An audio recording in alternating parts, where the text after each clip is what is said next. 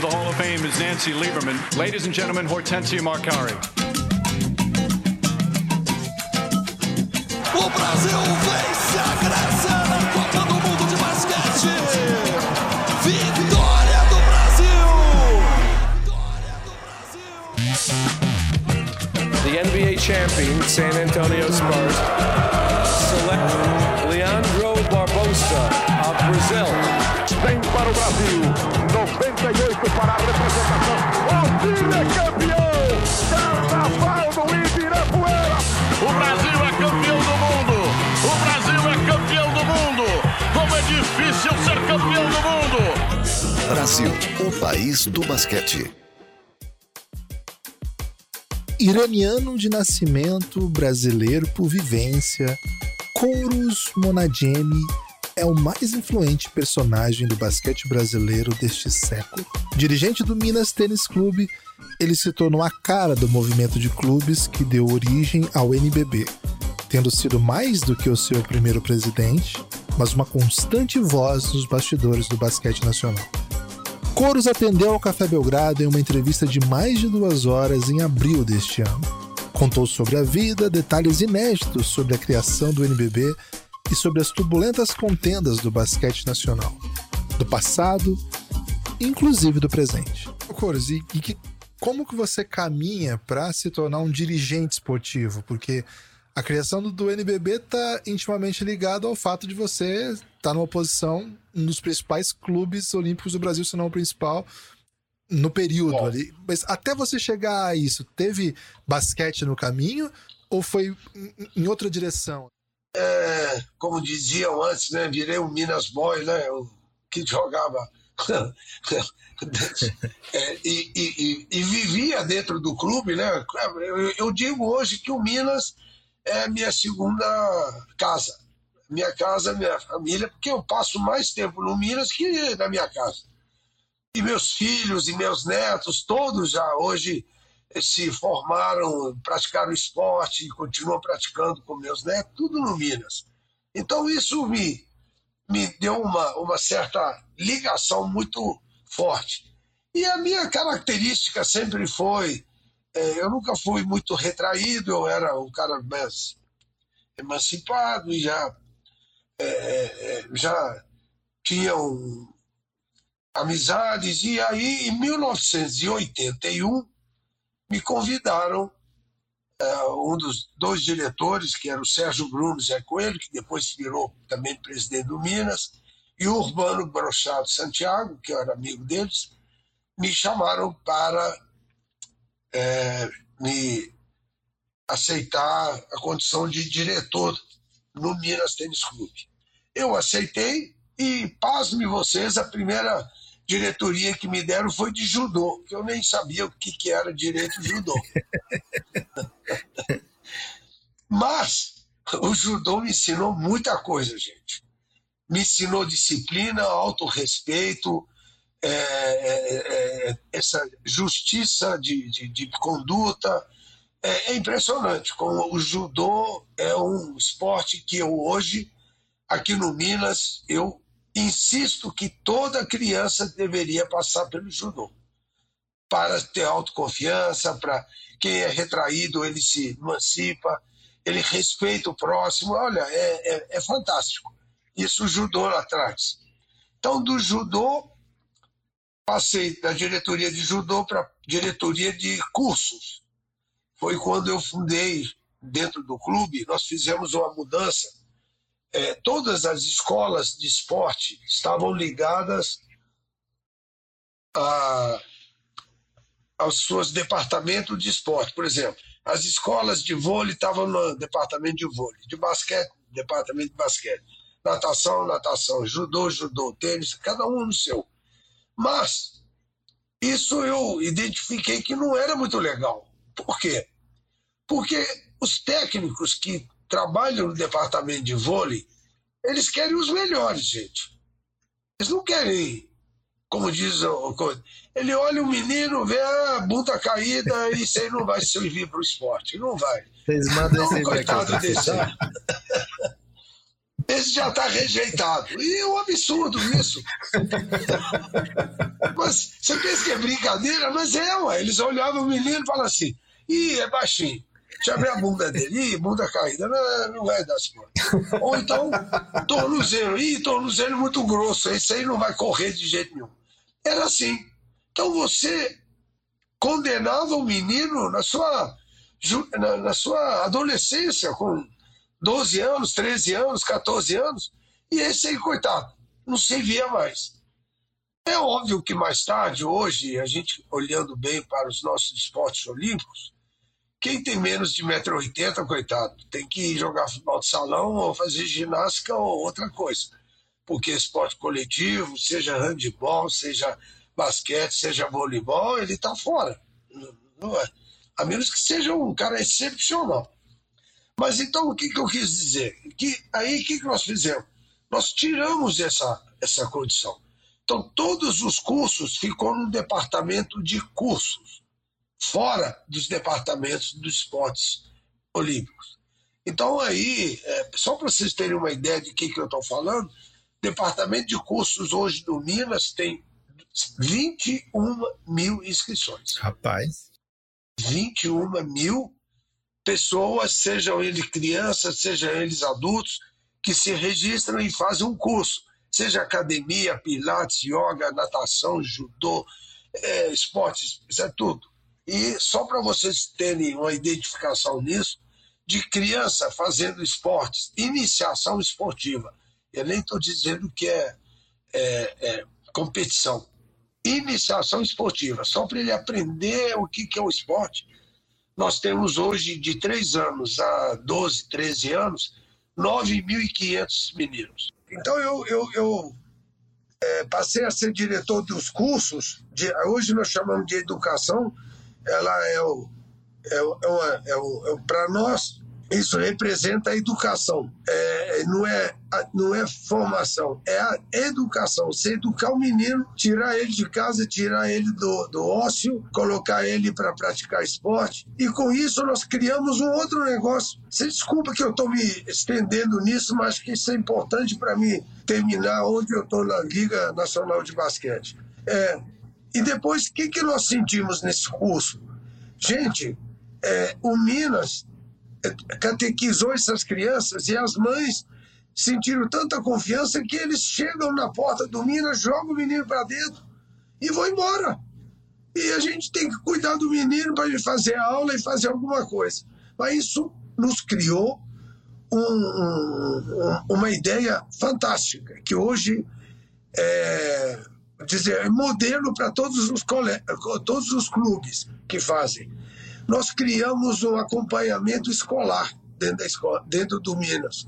Então, você pega esses 9 mil meninos que fazem eh, escolas, a maioria deles permanece, depois da aulinha dele, com dois coordenadores em cada turno, você coloca eles sentados fazendo dever de casa orientado. E a mãe vem meio-dia para levar eles para casa. Olha que legal. Esse menino entra aqui às 8 horas, sai meio-dia, almoça, vai para a escola, chega em casa à noite. Curso total. Isso tem sido um dos fatores fundamentais do Minas hoje. Então, eu vou me apegando de, de, dessa diretoria, eu passei para a diretoria do basquete, da diretoria de basquete eu passei para a diretoria geral de esportes do Minas, depois passei para vice-presidente do Minas, presidente do Minas por seis anos, e aqui já aposentei em 2007. Foi aí que a coisa começou. Aí que eu quero chegar onde eu acho que é o grande pulo e que o Brasil tem que dar. O, primeiro para dizer o seguinte, gente, a pior coisa que esse país tem até hoje, na minha opinião, é não dar a importância devida à educação dos nossos jovens. Por quê? porque eles não obrigam as escolas a terem educação física. Isso o governo, infelizmente, não, é, não atende, não, não é obrigatório. Uns colégios têm, outros não têm. A rede pública nossa é um fiasco total, ninguém faz nada. Antigamente tinha, eu mesmo me formei no colégio estadual, que é do governo, e praticava esporte. E era o maior sonho da minha vida, porque a escola inteira ia torcer para você. E disputas colegiais, disputas universitárias, foi as melhores coisas que a gente tinha. E hoje a gente não tem. Hoje nem 30% das escolas públicas tem um espaço de, de esporte em prédio ou lugar que não tem nada. Então isso é, é, criou uma responsabilidade aos clubes de serem eles os protagonistas de formarem e educarem essas crianças. Então hoje você tem clubes no Brasil inteiro, Pinheiros, Paulistano, é, em São Paulo, no Rio, Fluminense, Flamengo, Vasco, Flum, é, Botafogo e, e vai por aí, nesse Brasil inteiro, onde a gente tem as escolinhas, as escolas de esporte, em que eles, cada um da sua maneira, faz. Isso é uma é contramão da história, na minha opinião.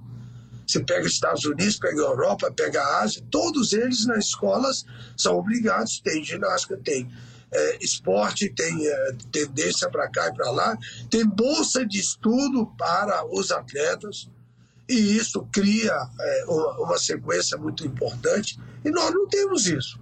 E hoje a responsabilidade toda é dos clubes. E aí que eu, quando terminei minha gestão no, no, no Minas, como presidente, eu não, achei que era hora de alguém tomar a frente.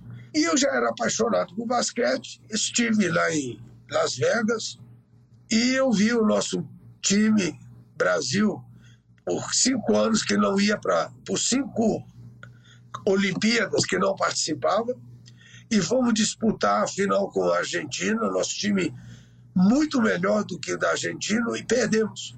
E também não fomos para as Olimpíadas. Aquilo me revoltou. Imagine o um campeonato que termina sem campeão, com a série final interrompida por liminar. Imagine duas ligas nacionais dividindo as principais equipes do país. Uma que só passa no Sport TV, a outra só passa na ESPN. Imagine o esporte habituado a frequentar os Jogos Olímpicos caminhar para três ausências consecutivas no masculino. Clubes gigantes que se processavam, dirigentes que não se falavam ou se distratavam, torcedores que não sabiam o que esperar. Esse era mais ou menos o cenário do basquete brasileiro em 2007. É, eu queria, ainda antes da gente falar do, do, dos primeiros passos, né, das inspirações e tudo, eu queria que você desse a sua visão de porque você falou assim: ah, é, fomos para Las Vegas, perdemos mais uma vez a classificação olímpica, né? Então, o basquete de seleções do Brasil, principalmente masculino, estava num, num, numa sequência de, de baixa, né? Dá para dizer isso com, com tranquilidade. Mas também o basquete nacional passava por muita turbulência, né? As competições internas também estavam é, é, cada vez mais é, menos confiáveis, dá para dizer assim, né? O Brasil que já tinha tido campeões do mundo, né? De clubes, não via mais glória nos seus campeonatos nacionais, né? Ou, ou mesmo estaduais. É, isso contribuiu muito para essa vontade de vocês, não, vamos tentar organizar aqui com as nossas próprias mãos? Não, é, é, o que aconteceu é o seguinte, é que eu posso, pelo menos a minha visão do que aconteceu. Nós tivemos uma glória quando ganhamos o, o Pan-Americano de basquete com, com fase do Oscar. Oscar, Marcel, é, foi a, vamos dizer, o ápice dessa nova, de uma nova geração que veio depois de Vlamir, Mauri, Menon e, e vai por aí. Mas o que faltou para a confederação nessa época e as federações, a renovação.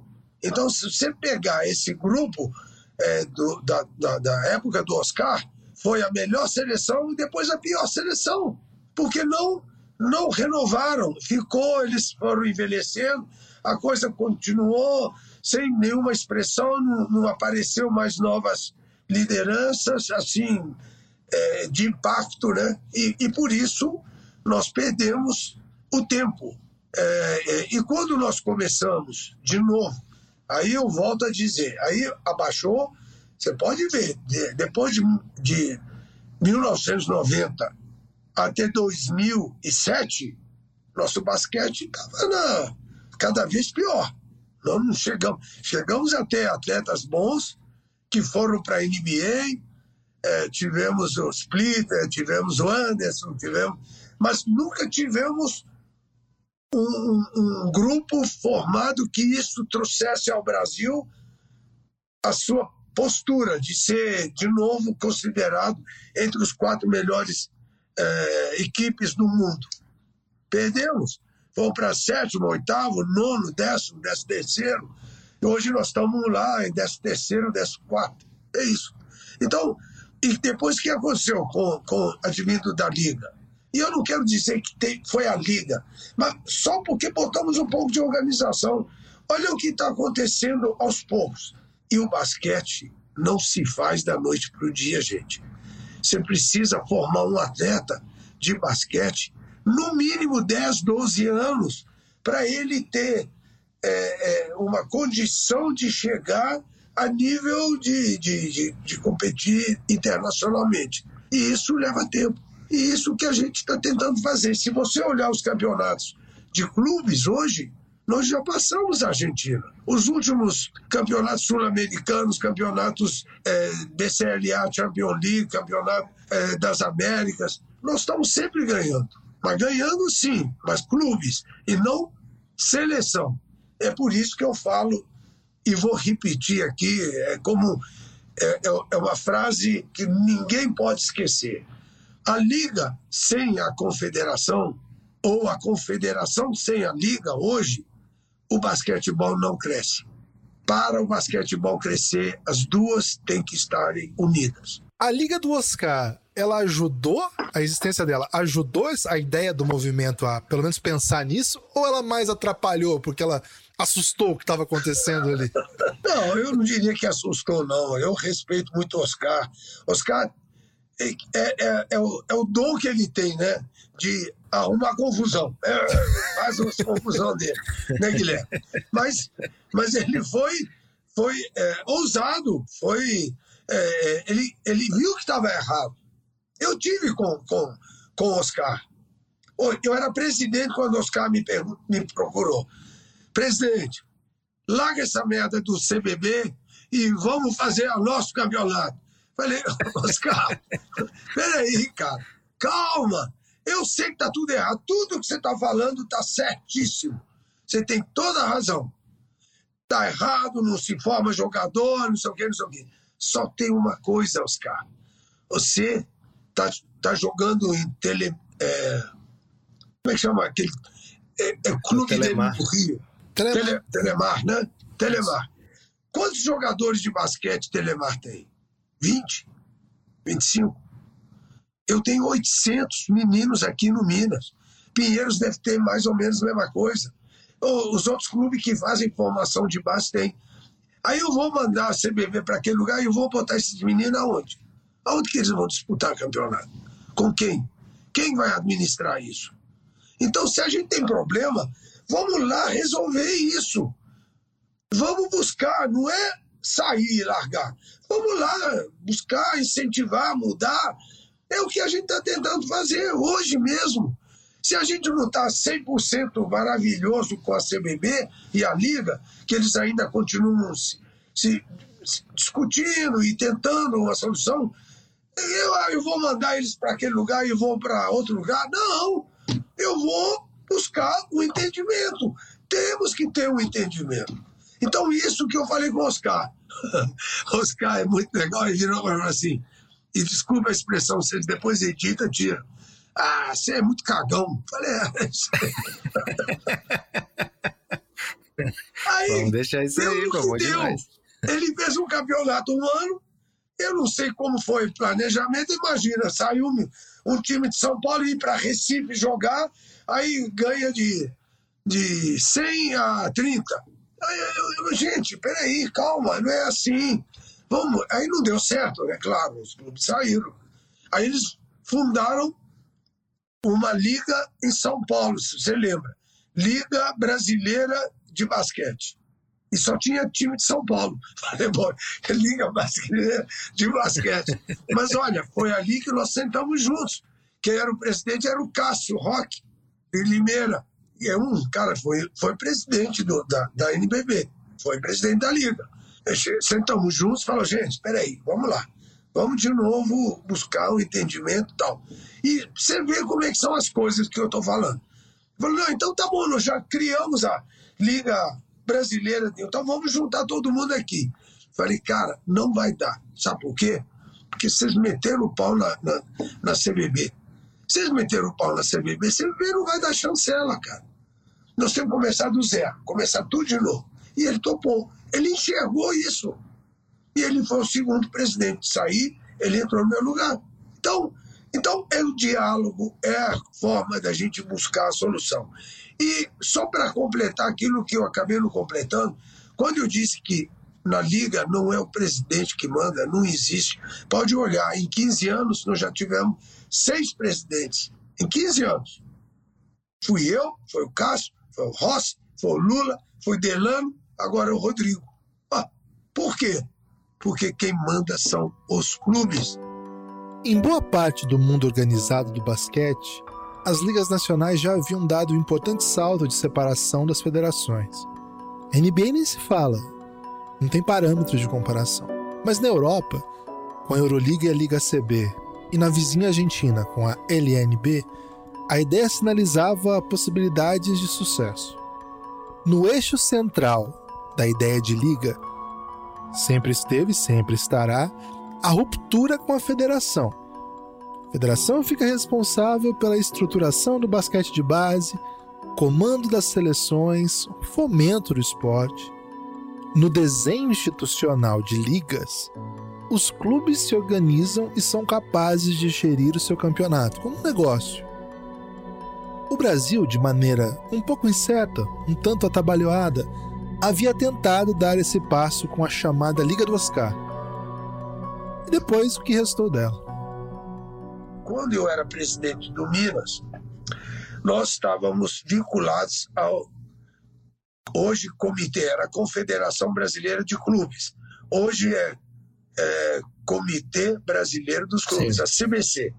E nesse período que eu era presidente, e a gente participava efetivamente na, na, nos, nos destinos da CBC para atender aos clubes, nós criamos isso que hoje vocês veem que, a que o CBC tem uma verba governamental que ela é, essa verba é destinada à melhoria dos clubes, desenvolvimento dos clubes, na parte é, patrimonial, na parte atlética, na parte de equipamentos e tudo. É, isso foi criado por, por esses clubes, vários clubes, né, todos, que fomos ao Ministério, ao Ministério do Esporte, na época com Orlando Silva, que assinou. É, é, é essa decisão foi aprovada também no, no, no, é, Congresso.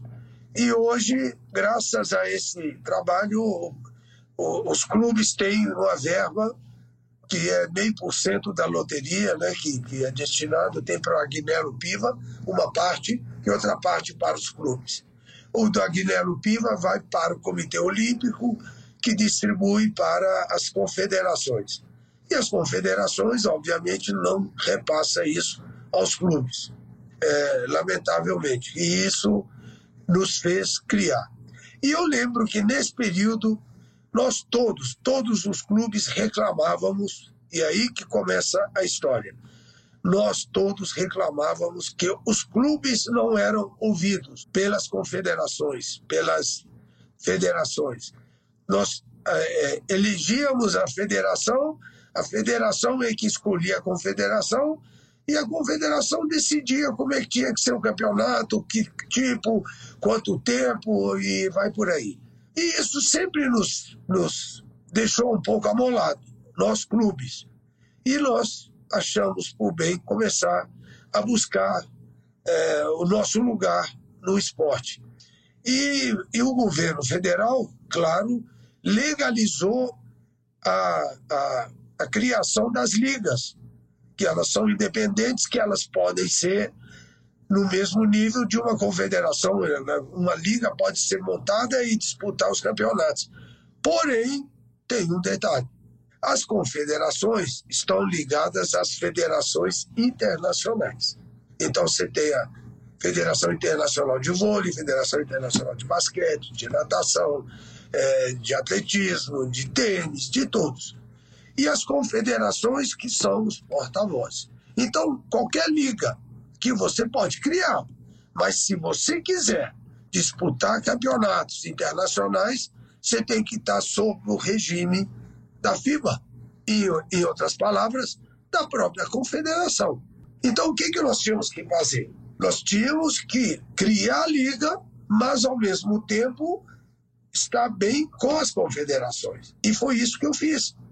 Eu e mais vários colegas nossos, o diretor do, do, do, do Pinheiros, que era é, o Rossi, que é o diretor é, do, do, de Franca, que era na época o Calixto, diretor do Flamengo, é, diretor do Paulistano, que era o Éder, que hoje é o presidente do, do, do Paulistano. Enfim, nós nos reunimos, discutimos, e eu fui ao Grego, que era na época o presidente da Confederação Brasileira de Basquete, e na época ele era maltratado pela imprensa, era maltratado pela, por todos, pelos clubes, por todo mundo, porque o basquete estava no fundo do poço. E eu falei, Greu, por que, que você não pede ajuda? Eu estou aqui para te ajudar. Deixa os clubes administrarem o, o campeonato principal da liga, porque nós todos estamos filiados às federações. Mesmo nós que estamos na liga, estamos ligados às federações. Porque disputamos sub-12, sub-13, sub-14, sub-15, sub-16, campeonatos é, é, é, regionais e tudo. E isso tudo fazemos através das federações. Mas era uma maneira dos clubes entrarem é, e ajudarem as confederações. Então, o grego ouviu a minha, minha, minha solicitação, ele concordou, que ele confiava em mim, eu disse a ele que a liga de basquete seria criada, mas em momento algum nós iríamos dividir. A nossa função era ajudar. E isso é verdade, porque eu pergunto a vocês três, qual é a razão do porquê que os clubes que são os protagonistas do, da formação e dos atletas, 80% dos atletas que vão para as Olimpíadas, saem dos clubes. E por que, que esses clubes não podem participar de uma maneira equitativa nas assembleias das confederações, já que elas que têm a experiência e, e a capacidade de formação desses atletas? Não, nós somos representados por uma pessoa que é presidente da federação e agora, depois do governo bater muito, eles conseguiram dar uma abertura em que os clubes entram com um voto unitário, alguns clubes também, não é todo mundo. Você tem 27 federações, cada um com um, um número cheio, seja lá quatro, o vôlei é seis, o basquete é dois, e seja lá o que for. E aí entra três clubes com voto um. O que, que adianta isso? Por que isso? Qual o problema disso se nós não somos inimigos? Por que, que nós tínhamos que fazer isso? Então, isso foi uma das causas principais porque os clubes se reuniram, estamos fazendo a liga, mas nunca em conflito com as confederações ou com FIBA, ou seja, lá com a Federação Internacional. Porque nós não estamos criando uma liga para dividir, nós estamos criando uma liga para melhorar o basquete. E é isso que nós queremos. Coros, queria voltar só um pouquinho lá no começo, na criação mesmo, que você falou assim, ah, uma das coisas que eu fui atrás foi a chancela da, da CBB, né? Fui falar com o Grego, consegui. Quais outras coisas que vocês viram como primordiais ali? Era um, um, um acordo com TV? Era um acordo de, de, uma união de clubes, assim, do país todo? O que, que vocês viam como, não, isso aqui a gente precisa ter para criar o NBB? Você, você é danado, você você já sabe de certas coisas, me cutuca para te falar isso. Pior que eu nem sei. É, não. Quando nós fundamos a, a Liga, quando chegamos, quem me ligou foi o Luiz Fernando Lima, da Globo. Luiz Fernando Lima era o diretor-geral de esportes da, da Globo. E ele foi jornalista, ele era amante de basquete. Ele chegou perto de mim e falou: O Corso, vocês estão criando a liga? Então, E está ligado à confederação? Falei, ligado nós vamos estar sempre, porque existem responsabilidades que a gente tem que é, seguir se a gente quiser ter relação com a FIBA, igual eu te expliquei. Mas nós vamos ter nossa independência, os clubes vão ter independência, tem nada a ver com, com o campeonato da CBB, campeonato da Liga. Nós vamos fazer juntos, é isso que a gente quer e tal. Falou, e você tem a chancela para isso? Falei, vou conseguir com o grego. Falei, então quando você conseguir, vem aqui conversar comigo. Quero conversar com você. Aí eu fui no, no, no, no grego, falei, grego, as palavras foram essas. Você é masoquista? Ele tomou um susto. Falei, como? Você gosta de apanhar, cara? Todo mundo bate no você. A imprensa bate no você, os jogadores batem no você, os clubes batem em você, porque isso, porque aquilo, porque não sei o quê. Pelo amor de Deus, deixa eu te ajudar, cara. Deixa eu trazer os clubes pro seu lado. Isso, isso, isso, isso, isso, isso. Vamos fazer. Aí ele preparou uma carta, falou, não, com você. Ele já tinha uma experiência muito mal sucedida com o Oscar, né? Teve aquela brigaiada toda dele antes. Falou, não, curso, você chegou na hora certa, no momento certo, a pessoa certa. Com você eu faço. Aí ele preparou a carta da chancela. Eu li a carta de chancela falei assim com ele: Cara, você está esquecendo de duas coisas aqui. Olha para você ver o que, que eu falei. Ué, o que, que eu esqueci? Você esqueceu de botar aqui que a Liga promete ou toma a decisão de que jamais irá entrar em conflito com a CBB. Ela está ali para ajudar. Bota isso. Quero isso por escrito. Para amanhã você não vai estar lá na presidência, vem outro, vai dizer que eu estou querendo dividir. Está aqui, ó. Não, eu quero diálogo. É isso. Qual que é a segunda? Segunda é o seguinte: nenhum clube disputa a NBB se não disputar o campeonato regional. Por que, que eu fiz isso? Porque senão o cara não quer disputar o campeonato da base, quer só jogar NBB. Não. Você tem que melhorar o basquete no seu estado aí. Que é isso. Então, Aí ele colocou essas duas coisas. Isso, mais uma demonstração que a gente veio aqui para ajudar. Aí ele me deu a chancela. Aí eu voltei lá para Luiz Fernando Lima. Luiz Fernando, tá aqui, ó. Você não acreditou, tá aqui a chancela. Pegou, leu e falou assim. Aí então vá o seguinte: eu quero ser sócio da Liga. Falei, como é que é? A, a Globo quer ser sócio. Eu não quero só passar jogos seus, fazer contrato. Quero ser sócio. 50% nosso, 50% de vocês. Eu entro nisso assim. Televisiono jogos todos seus, dou 35 jogos com Sport TV e eu te passo o jogo final pela Globo, se for jogo único. Aí eu disse, pô, jogo único basquete não funciona, cara. Não dá, cara. Vai fazer um jogo único. Tem que ser melhor de sete, melhor de cinco, mas aí a Globo aberta não passa. Eu passo com Sport TV. Tá, tudo bem, mas não dá. Aí, mas aí é o seguinte, eu assumo a parte comercial, é exclusiva minha. Eu coloco um milhão e meio durante quatro anos na Liga, enquanto eu busco patrocínio para vocês. E o Globo consigo patrocínio.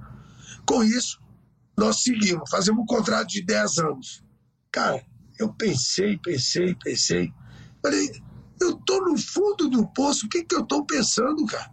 Eu tenho uma Globo para mim, para me ajudar, eu vou lá ficar pensando em querer tirar o quê dele? O que, que eu posso pedir a ele?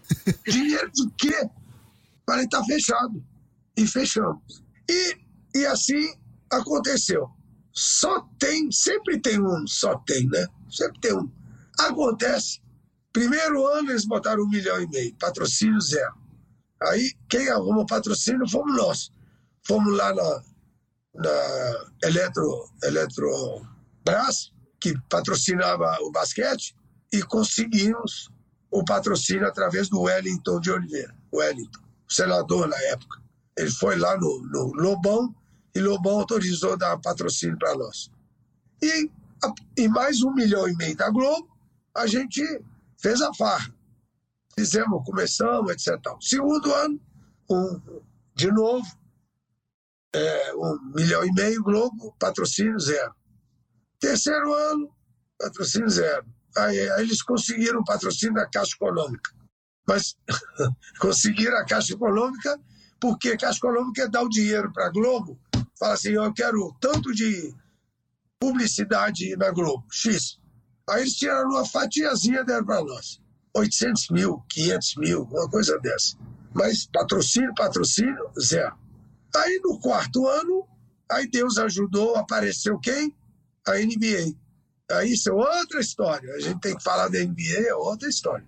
Aí, aí eu falei, cara, descobri por que, que a Globo não, não arruma patrocínio para nós.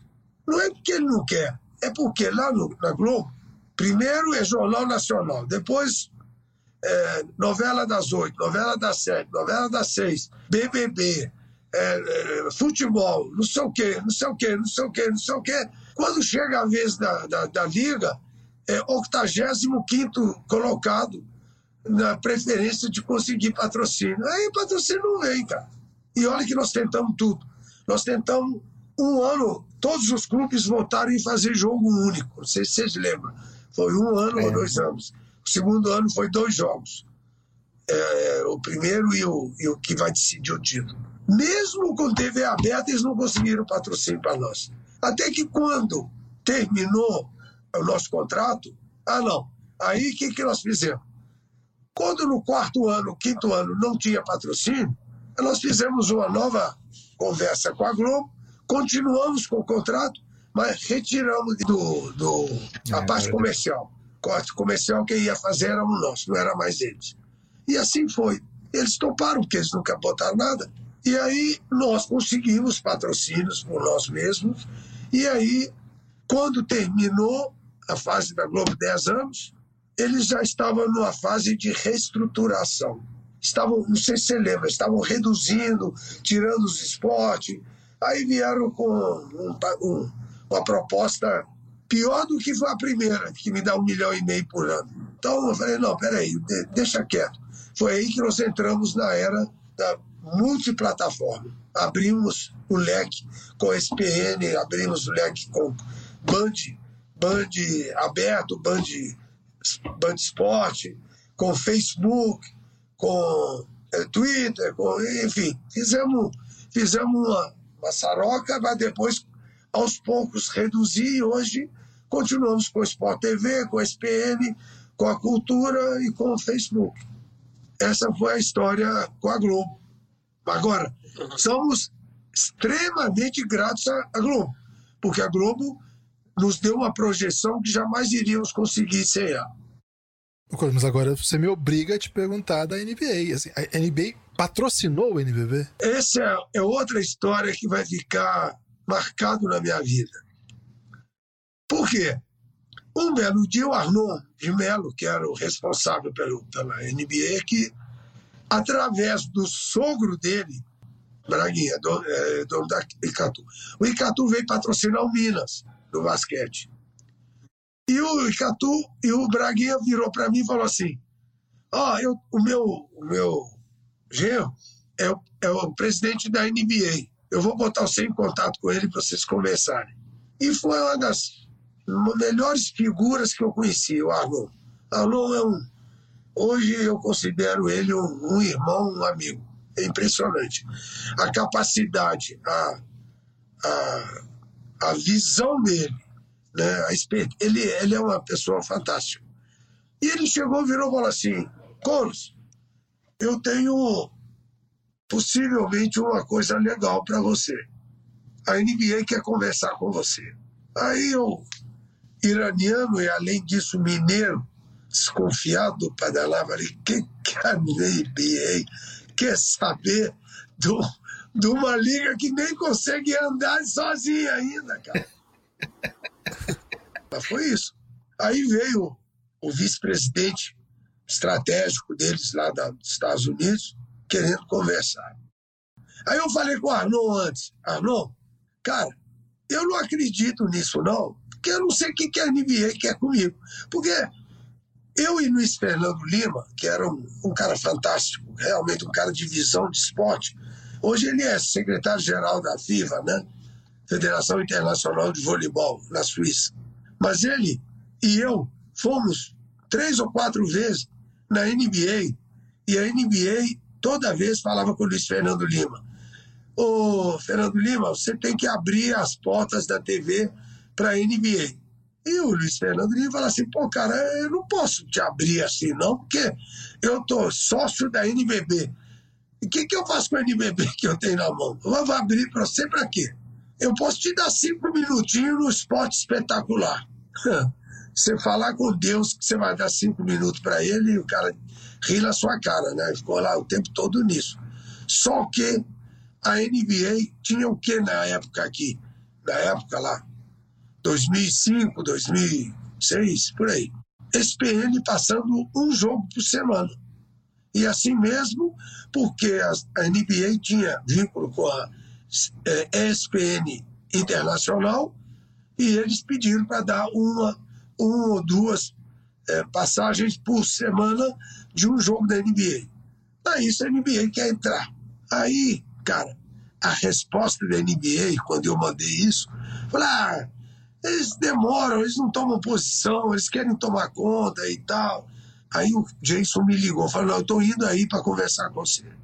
Aí ele veio. Ele o Arnon sentou. Aí eu perguntei ele, na cara: Ô Jason, o que, que você quer com a liga? Que eu não estou entendendo. Onde é que eu posso te ajudar, cara? eu, não, eu sei que você não está vindo aqui dar esmola para mim. Mas o que, que você quer mim? aí, aí ele vira e fala: Vou te contar. Ah, sabe qual é o faturamento da NBA? Isso lá em 2005, tá? Hoje eu não sei. 7,5 bilhões de dólares. Aí eu quase pulei para trás.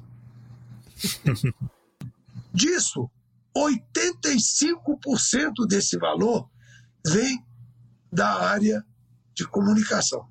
A gente vende os jogos para 203 países do mundo e tem comunicação eh, no, no, nos Estados Unidos assim, assado, assim, 80%, 85%. 15% da nossa receita vem de merchandising, lojas da NBA, é, patrocínio, essas coisas é merca. O grosso vem dessa área. Agora, voltando para o seu caso, eu sei que você tem um contrato de 10 anos com a Globo. O Brasil tem 200 milhões de habitantes.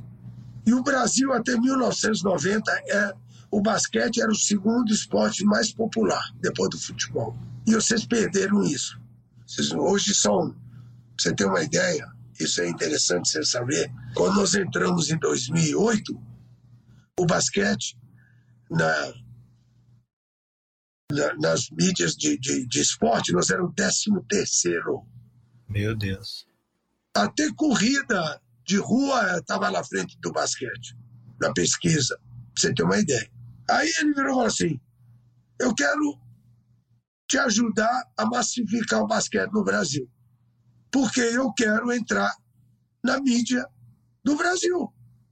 E com você, eu aumentando, massificando o basquete, o basquete fica mais interessante e a mídia começa a se abrir para mim. E ele conseguiu isso em três anos. E eu disse para o Luiz Fernando Lima: Luiz, você está com medo de matar o NBB? Você não vai matar o NBB. Longe de eu querer me igualar à NBA. Quem assiste NBA, quem assiste NBB, ou quem assiste basquete na Europa, é tudo diferente do que você vê na NBA. Mas o que eu quero é que os, nossa juventude goste de basquete. E assim começou. E eles injetaram, eu já tinha saído, não tinha nem patrocínio direito, eles injetaram um milhão e meio de dólares durante dois anos. E nesses dois anos, e nós fizemos uma parceria. Hoje nós somos sócios, 20 anos de sociedade. E eu prometi que esses 3 milhões que ele está nos dando, iria, nós iríamos pagar isso com patrocínio aos poucos, um percentual do streaming e tal, e tal, e tal, e tal. Isso está acontecendo. E aí todo ano eu tenho uma, uma delegação de executivos que vão para a NBA. Mês passado mesmo nós fomos lá para Orlando, Magic, Foram 35 diretores e executivos e técnicos do, do, da NBB. Passamos cinco dias lá, no, lá. Viram a área de marketing, a área de planejamento, a área de, de é, arena, é, de técnico e de tudo. Os, os executivos dele fazendo palestra para as nossa turma. E durante jogo liga liga de desenvolvimento eles mandam preparador físico para dar curso aqui técnico para dar curso aqui aí agora nós vamos ter jogo é, pré-temporada o Flamengo já foi uma vez o Bauru já foi uma vez é, é, agora o Flamengo vai de novo agora em setembro é a parceria que nós temos e isso nos deu conforto porque com isso nós conseguimos botar o pé no chão e trabalhar com a parceria. Além disso, a NBA nos deu nome. Parceria com a NBA abriu as portas do patrocínio para nós. Então, as coisas deram certo. A única coisa que não deu certo ainda é com a CBB que vai dar certo. Então, vamos acertar isso. Ô, Coro, você falou do, do nome, né? Os clubes se uniram, deram nome à liga e tal. É uma curiosidade que eu tenho. Quem veio com esse nome NBB? Tem uma história por trás do nome? Luiz Fernando Lima. Luiz Fernando Lima. E você sabe que é, esse nome era metade dele e metade da Liga. Porque a, é, era 50-50. Ó, nós fizemos isso para arrancar isso da Globo. Eles não queriam dar, não, queriam cobrar. Mas não. E a NBA ajudou a gente nisso. Aí eles toparam. Eles foram. Eu só tenho é, alegrias com o Globo. Coros, uma coisa que eu queria saber, quais as inspirações que vocês tiveram, assim, vocês olharam para alguma liga específica que já existia, ou vocês olharam para o passado, né? E outra coisa também é como é que vocês pensaram assim, o tamanho que precisava ser, era todo mundo que quisesse vir podia vir, ou vocês tinham a ideia, não, temos que começar pequeno, com 10, 15, 16 clubes que fosse. Como, como foi essas primeiras reuniões, né? Que tipo de, de, de discussões vocês tinham? E principal, quando finalizou o processo, que pronto, conseguimos finalmente criar essa liga, saiu muito parecido com o que vocês imaginaram lá no começo ou no, no meio do, do processo de, de criação vocês foram, não, tem que ajeitar por aqui, tem que ser por ali? Queria os bastidores aí da criação. Bom, aí, aí lá vai mais uma forma de eu colocar com muito respeito e, e preocupação. É o seguinte, vamos lá. Nós pensamos, primeiro modelo que a gente se inspirou foi a NBA. Por quê? Porque é negócio. A liga tem que ser negócio. Você hoje, você não consegue um patrocínio de 5, 6 milhões de uma empresa se você não demonstrar a ele várias coisas responsabilidade, organização, gestão moderna, planejamento, marketing e receita. É isso que a gente tem que almejar. Ah, não, é hobby? Ah, o esporte é hobby? Quer dizer que eu sou, é, eu sou o presidente da liga, é, é, é, a gente tem que mostrar isso. Antigamente, pode ser porque o esporte era amador, ah, ele me dava 300 mil, 400 mil. Eu, eu, eu, eu, eu faço isso para você. Primeiro ano da liga, primeiro ano da liga, clube com 600 mil já podia fazer um time. Primeiro ano da liga. Era o mínimo que a gente exigia. Hoje é 2 milhões quase, 1 milhão e 800, 2 milhões. Se você não tiver 2 milhões para montar um time, você não entra na NBB. É porque estoura. Bom, mas aí a gente, ao mesmo tempo, é, planejou o seguinte: para melhorar o basquete brasileiro, nós temos que ter ascenso e descenso. Porque você não pode dar comodidade no momento em que você não tem nada, a não ser pedir para que os clubes melhorem e, e, e, e, tentar buscar. Ao mesmo tempo, é, você paga uma franquia, porque você é dono da liga. Você entra lá como franquia. Aí chega no fim do ano, eu vou te tirar porque você chegou em último lugar. O cara pagou 400 mil porque ele perdeu o patrocínio, então como é que faz? Então tiveram várias fórmulas. Quem sai ou quem perde, você pode ficar dois anos fora para depois voltar. se você tiver essas condições, tem algumas condições básicas, você tem que ter uma, um ginásio no mínimo 2 mil é, lugares, você tem que ter uma estrutura é, financeira para sustentar um, que é o mínimo de 1 milhão e 800 hoje, você tem que ter é, uma arena compatível, você tem que ter é, e comprar franquia. Você tem que ter dinheiro para comprar franquia. Então, isso é o mínimo que a gente exige, porque quem entra nisso entra seriamente, não entra como aventura. Mas, ao mesmo tempo, nós não podemos só matar a galinha dos ovos de ouro. Nós temos que ter aquilo que nós chamamos de Liga Ouro. Criamos a Liga Ouro. O que, que é Liga Ouro? A Liga é você ficou, os três últimos colocados desciam, e os três melhores da Liga Ouro subiam, desde que é, eles só subiriam se eles tivessem as três condições que eu te falei, para você manter o equilíbrio. Então, com isso, nós estávamos ajudando o basquete brasileiro, na minha opinião. Por quê? Porque a CBB fazia Copa Brasil. O que é Copa Brasil que eles faziam? Eles tinham um campeonato no Norte, no Nordeste, no Centro-Oeste, Sudeste e Sul. Cinco. Eles faziam isso. Eu não sei se hoje eles fazem. Não sei. Se ou cinco. Aí eles pegavam o campeonato, cada regional de cada lado, pegavam o campeão de cada um e faziam uma seleção dos dois, três, quatro melhores.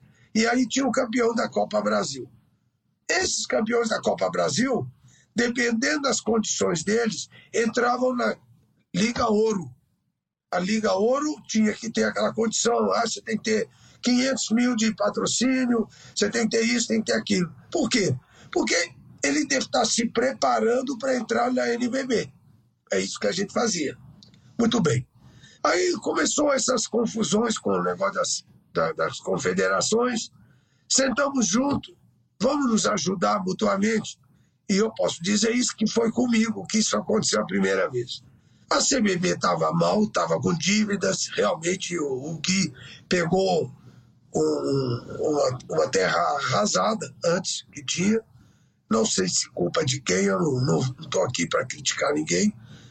E isso vem de longa data, isso não vem nem da gestão anterior.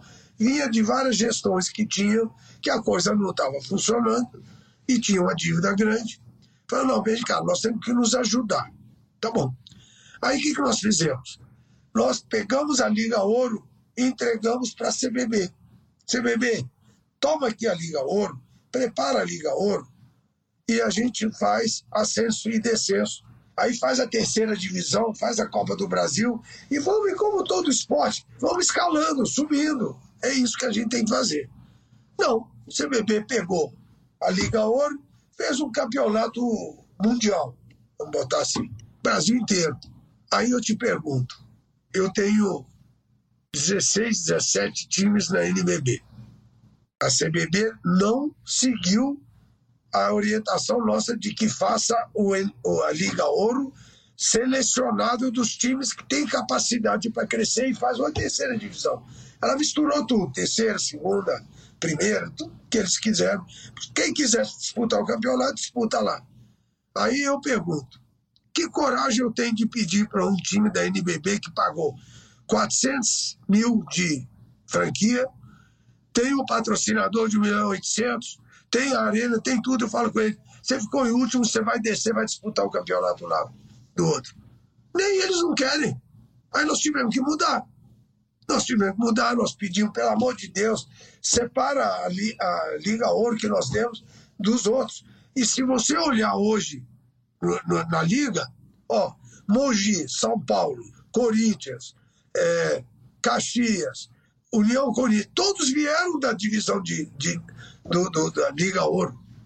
Agora, como que eu vou agora pedir para eles para descerem de novo?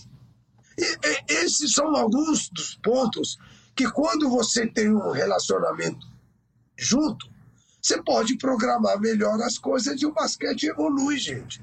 E a gente não está podendo fazer isso hoje. Não sei se te respondi, pô.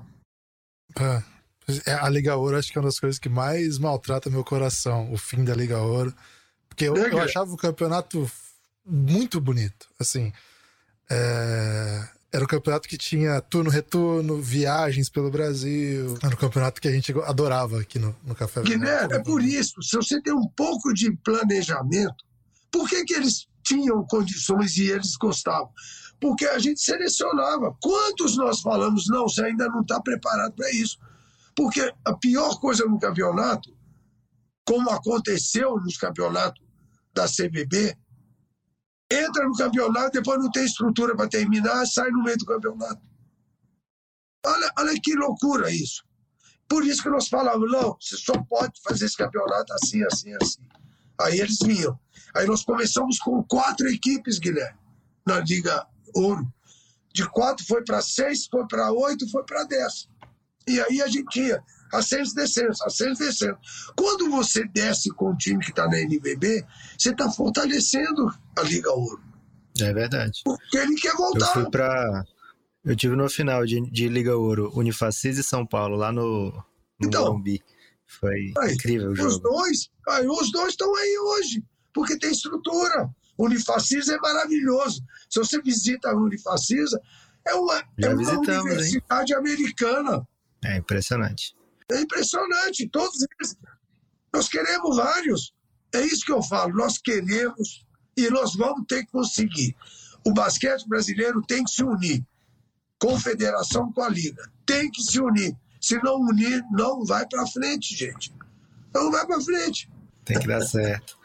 É, Coros, ainda da época da, da criação lá, quais foram os clubes assim que você, você decidiu ir? Não, vamos dar as mãos aqui, vamos se juntar.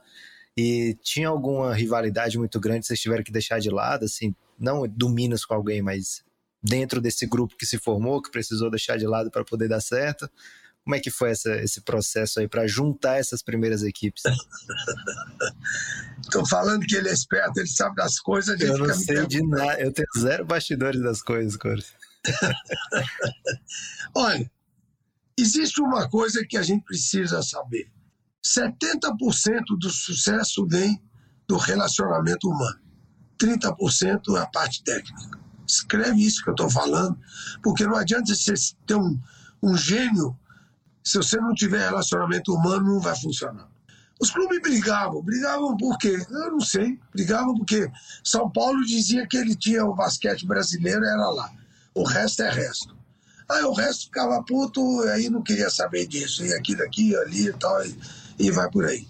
Quando nós conseguimos convencer aos clubes que nós reunimos, e no início reuniu, eu te falei, Franca, Calixto, Rossi, Pinheiros, Flamengo, Jorge de Brasília, é, eu, o Éder do, do, do, do, do Paulistano, essa turma, nós sentamos e dissemos, gente, peraí, vamos lá, vocês querem brigar um com o outro? Tudo bem, quem que a gente está ganhando com isso? Nada. Sabe qual é a frustração de todos vocês que brigam por isso, aquilo? É porque vocês não têm poder na mão. O clube não tem voz, nem digo poder, tira essa palavra poder. É voz para poder participar, ajudar, mostrar o que, que ele faz, o que, que o Pinheiro faz, o que, que o Flamengo faz, o que, que o Corinthians faz, o que, que o Minas faz, para ter jogadores que despontam e daqui a pouco vão para a NBA, daqui a pouco, por exemplo, nós mesmo agora mandamos o Gui Santos para o Warriors, foi para lá. Esse menino, alguém perguntou qual foi a, a formação desse menino? Não, é, ah, o menino virou um atleta, foi lá para a NBA. Cara, esse menino entrou aqui com 14 anos, até 18 anos. Técnico que pegou ele mostrou isso, mostrou aquilo. Não faz isso, não faz aquilo, vai estudar, vai fazer isso. Deu uma formação total. Quem fez isso? Confederação? Federação? Não, o clube. Hoje está lá. Como estava lá, estava o Raulzinho, como está o Cristiano, como está é, é, vários que foram e voltaram. Caboclo foi, o Dida foi, enfim. Tem. Isso é feito. Então, quando nós conseguimos conscientizar os clubes de que eles estavam lutando para um lugar ao sol no mundo esportivo, aí a União veio. E não foi fácil, não, viu? Levou três, quatro anos, mesmo com a formação da Liga, quando os- esse comitê executivo sentava junto, quando o comitê executivo sentava junto, e a gente falava assim, não, porque não sei o que, não sei o que. Falei, opa, opa, opa, parar. Você está você tá aqui para pensar no basquete ou está pensando no seu clube? Você quer pensar no seu clube, você não pode estar no, no comitê. Aqui, comitê pensando no basquete. Total, coletivo. Na quadra, você pensa no Flamengo, pensa em Brasília, pensa em não sei o quê. Isso levou três anos até o pessoal entender e conscientizar. E hoje eles são assim. Outro dia, ano passado, ano passado, teve um campeonato sul-americano.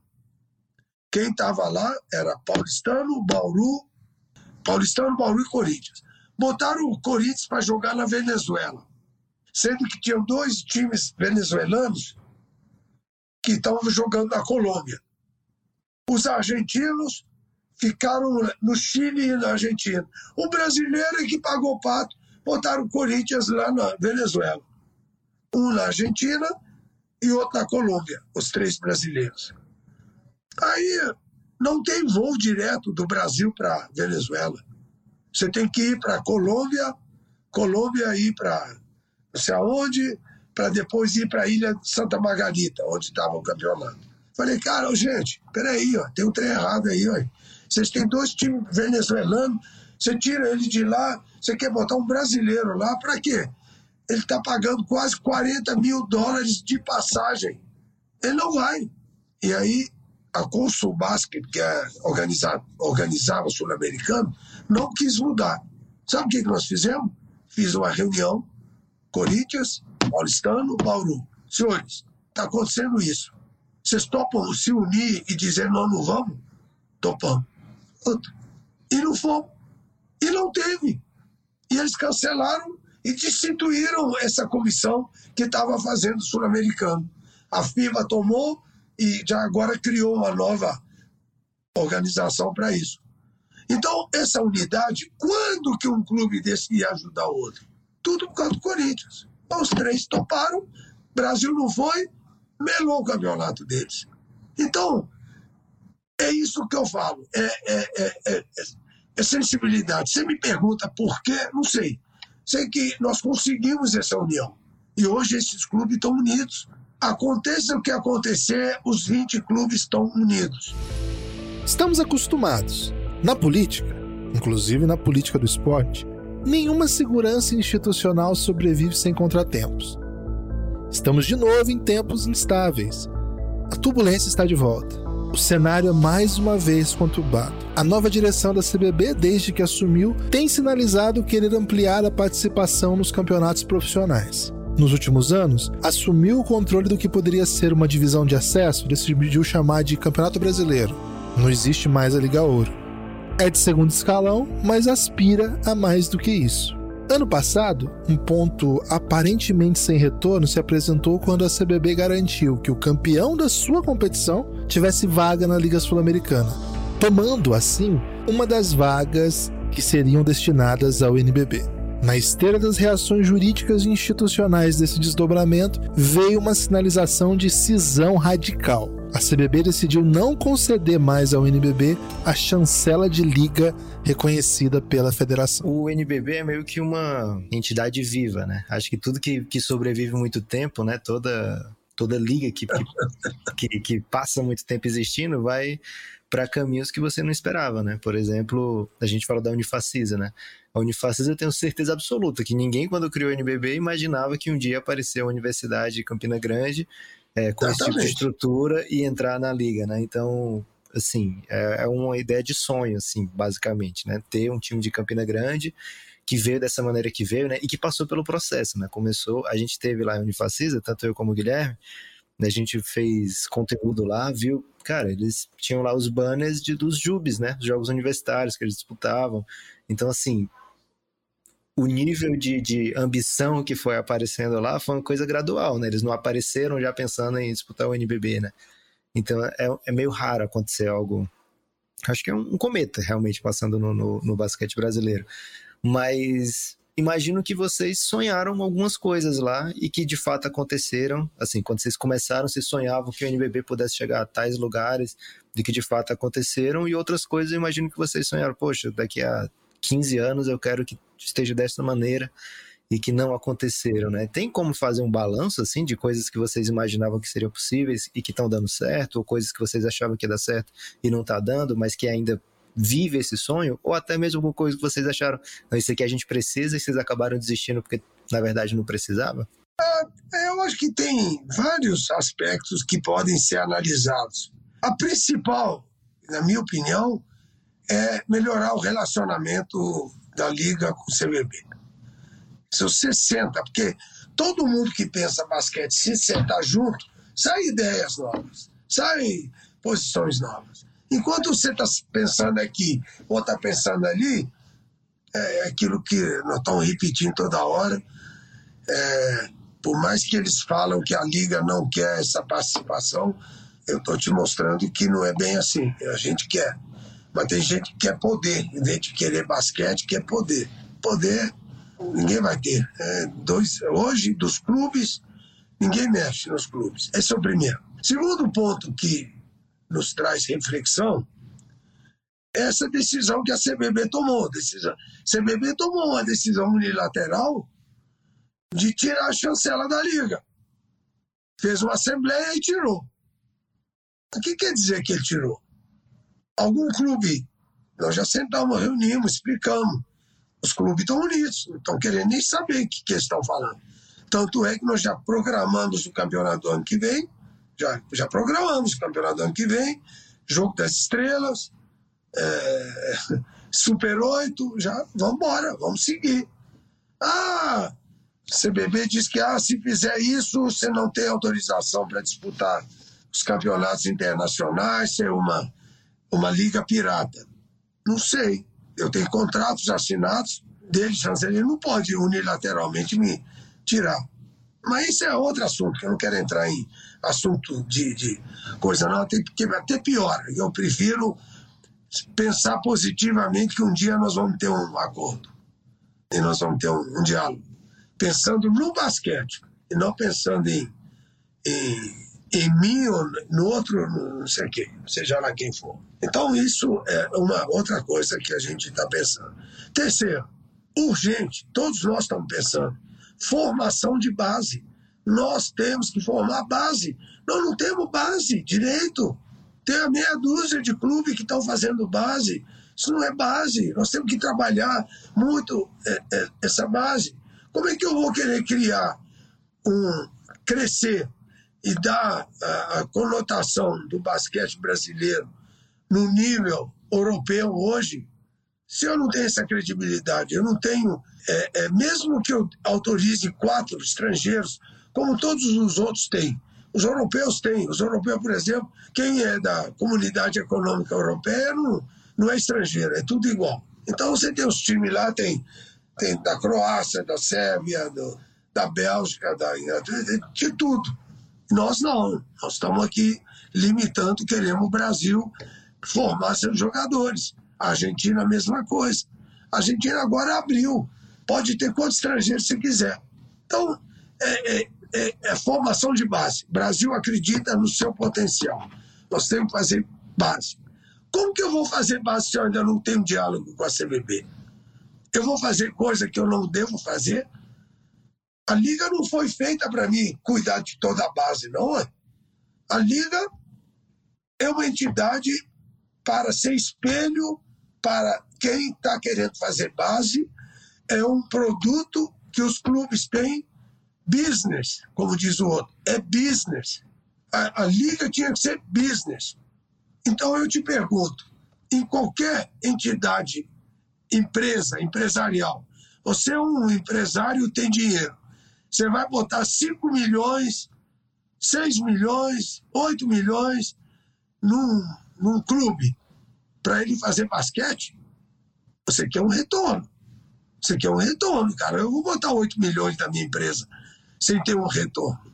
Pelo menos aqui no Minas, eu não, ninguém é caridoso bastante isso. O cara chega aqui, me dá dinheiro, ah, mas eu quero isso. Olha lá, Melita. Melita patrocina o vôlei feminino. Chega aqui, opa, eu, eu dou, eu quero participar do vôlei feminino por duas razões. Primeiro, que eu defendo igualdade de gênero. Quero mulheres estourando. Tudo bem. Que mais? Aí eu quero a cafeteria do seu, da sua área cultural. Minha área cultural tem dois cinemas, um, um, um é, estudante de teatro, tem galeria, tem museu, tem é, biblioteca. É lotado de gente. Eu quero a cafeteria Melita aqui para me lançar. Tudo bem. Aí o outro, não. Eu quero, você tem 82 mil sócios? Opa, eu quero é, lançar um plano, isso, isso, isso, Fiat. Quero lançar um plano de venda de consórcio para isso, para aquilo tal. Todos querem honra. Isso é business, gente. A ponta é business e um espelho. E como que eu vou atingir isso se eu não tenho a turma de base que está subindo, que estão crescendo, que estão vindo, que eu estou tendo ídolos? Eu te pergunto hoje, vocês estão no basquete, quem é o ídolo no basquete? ídolo para chamar atenção. O vôlei tem ídolo. Você pega esses atletas que estão tudo na Olimpíada, estão aí fazendo propaganda de leite, de café, de não sei o quê. Eles têm nome. Você vai ver eles lá no, no site deles. Só as minhas jogadoras de vôlei aqui, a Thaisa, a Carol Gataza, é, e mais duas ou três, quatro, tem mais de um milhão de seguidores, gente. Quem no basquete tem um milhão e meio de seguidores hoje? Quem que é o nosso ídolo? Que, eu, antigamente tinha o Oscar, que era um ídolo, Marcel era um ídolo, Marcelinho era um ídolo. Hoje quem? Alex era um ídolo, está acabando. Quem está aparecendo? Ah, o Anderson Varejão está lá. Ah, o Neném que estava lá, que nunca jogou aqui, saiu juvenil, foi embora para a NBA. Isso não é nossos ídolos. Nós temos que criar ídolo senão nós não vamos crescer. Então nós temos tantos desafios que é, é difícil eu pensar um sonho acontecendo enquanto eu não resolver esses desafios. E nós estamos lutando por isso. Quando você vê o Bauru jogando no Madison Square Garden, eu imagino que alguma coisa mexe no seu coração de poder ver cumprido, né? Assim, eu sei que tem muita coisa, Lógico. mas como é que foi para você assim? Que, que, momentos são esses, né? Esse para mim é um momento gritante, né? Pô, Bauru no Madison Square Garden. Mas assim, teve outros, né? Bauru no Madison Garden, Flamengo em, em Miami, com 6 mil, coisa que nunca aconteceu em time é, pré-temporada. Aconteceu com o Flamengo lá, por quê? Porque era cheio de brasileiro lá em Miami. Então aí todo mundo vê Flamengo. Os caras assustaram. Tanto é que estão chamando ele de volta. De novo. para onde? Orlando. Disney World. Olha lá, todo mundo vai lá ver Flamengo agora jogar. Então, claro, mexe comigo, mexe. Mais do que uh, o Bauru no Madison Square Garden, parceria com a NBA. Cara, tem que mexer com a gente. Você sabe que a parceria da NBA com a Liga era única. Agora a NBA tem a parceria com o continente africano, em parceria com a FIBA, para desenvolver o biotipo do africano que é perfeito para o basquete. Eles estão enxergando isso. E eles enxergaram aqui, quando vieram aqui, que o brasileiro também tem um biotipo para isso. Só que a gente é bagunçado ainda. Chegar lá, mas já melhorou bastante. Você já viu a audiência hoje do basquete como um todo? Se você juntar NBA, NBB e tudo, aí vai embora. Não tinha isso. Então, então, isso me deixa com o coração orgulhoso. Pô, conseguimos fazer uma parceria com a NBA. Pô, conseguimos dar voz aos clubes. Pô, conseguimos recuperar o basquete. Isso me, me, me orgulha. Eu fico orgulhoso. Fico emocionado até.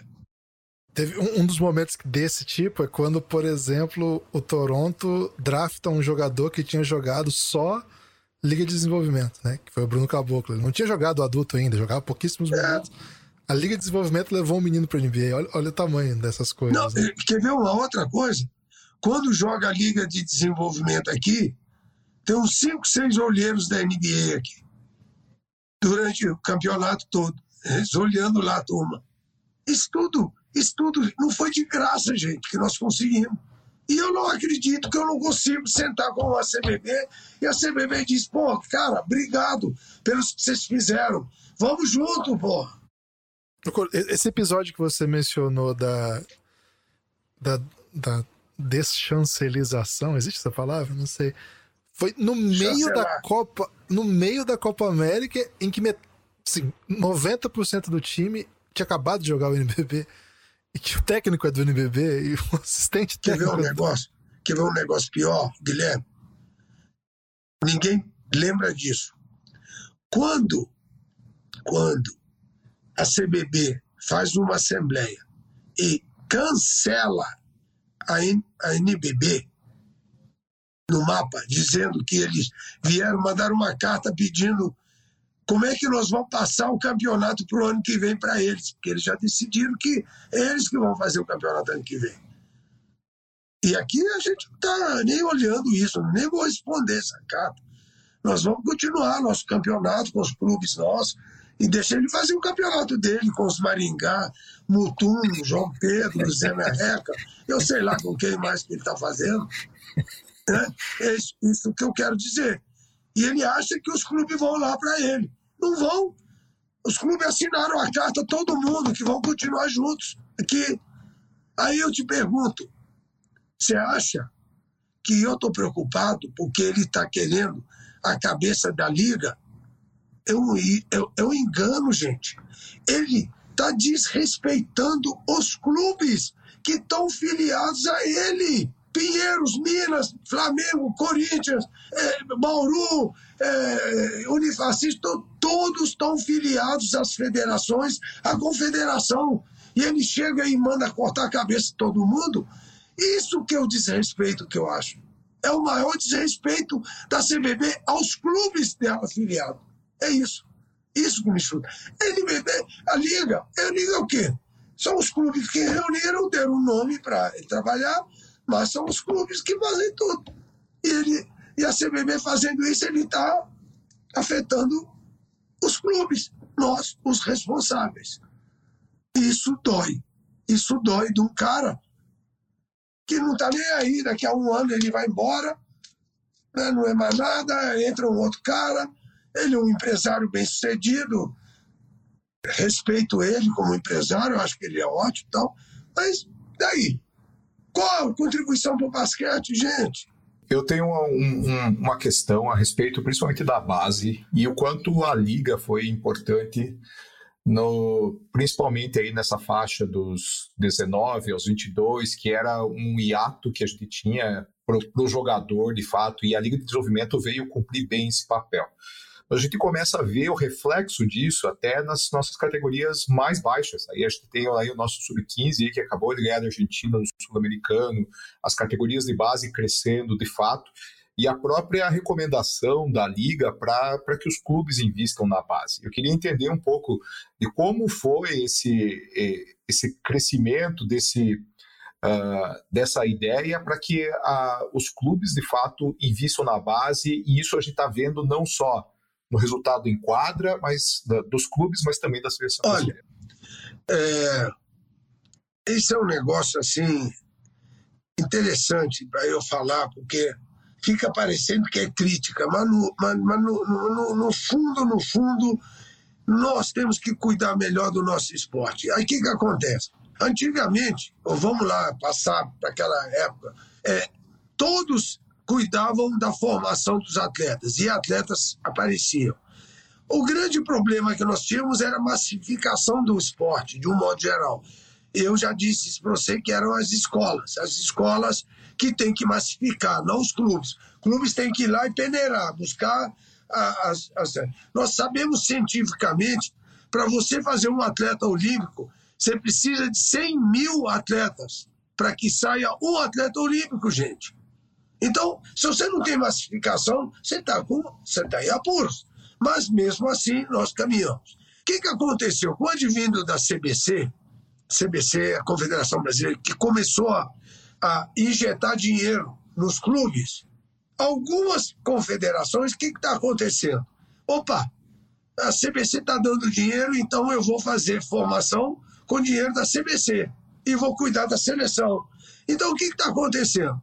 Aí a, a, confederação, que é a, é, é a principal responsável, sim, de fazer a formação de base, porque o Brasil é continental, você tem federações, essas federações tinham que trabalhar lá, fazer campeonato mini-mirim, mirim, 12 anos, 13 anos, escolar, e vai por aí. Então, é, é, não faziam. Agora, de repente, a CBC começou a dar dinheiro para alguns clubes e dá dinheiro para os clubes. Aí, o que, que a CBC faz? Ah, campeonatos chama CBI, que são os é, base, né? São confederação de base, inter, interestaduais. O que, que eles fazem? Aí você pega, por exemplo, a Pinheiros. Pinheiros faz o projeto, faz o, o campeonato de sub-12. Mackenzie em Minas faz o campeonato sub-14. Olímpico faz sub-16. Ah, é, um time é, Sorocaba faz não sei o quê. É, Bahia faz um outro campeonato. E a CBC dá dinheiro para que esse é, campeonato aconteça.